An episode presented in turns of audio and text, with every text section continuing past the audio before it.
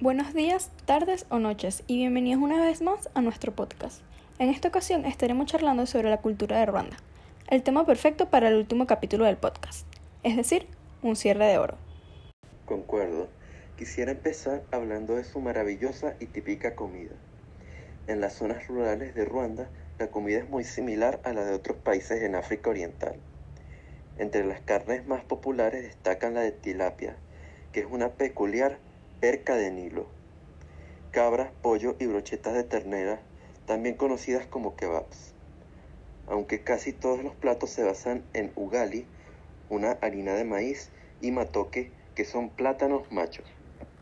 Suena delicioso. Con respecto a sus celebraciones en Kigali, Ruanda, las diversas comunidades de la ciudad han expresado claramente un esfuerzo para volver a conectar a través de la cultura comprometiéndose en la variedad de festivales de música y arte de la ciudad. Algunos son el Festival de Arte Ubuntu, que significa el ser humano, en conmemoración del genocidio de 1994.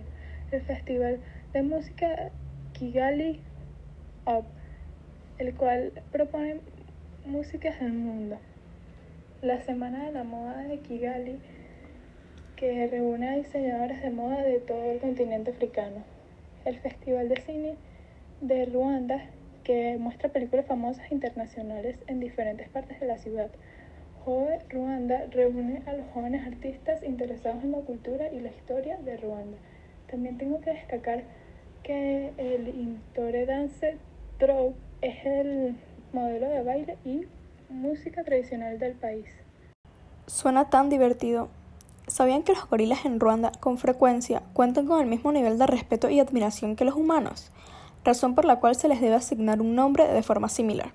Desde junio del 2005, la ceremonia anual de imponer nombres a los gorilas, llamada Kiwita y Sina, se ha convertido en un evento que cada año acapara más atención por todo el país. También la cultura de Ruanda tiene Insu o la unidad familiar como su elemento más importante. El matrimonio también se valora mucho en la cultura y se considera como la institución social básica de la sociedad, porque es el comienzo de una familia donde tener hijos también es un deber social importante. Es por eso que el nacimiento del niño es acontecimiento trascendental para la cultura de este país, pues se celebra con una tremenda algarabia.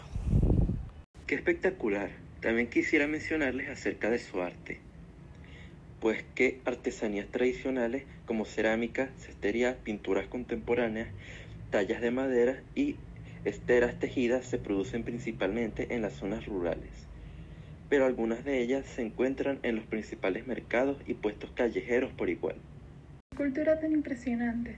Bueno, con eso hemos finalizado totalmente nuestro podcast. Espero que les haya gustado tanto como a nosotros conocer sobre la Saya en Ruanda y sobre la cultura de este país. Feliz día.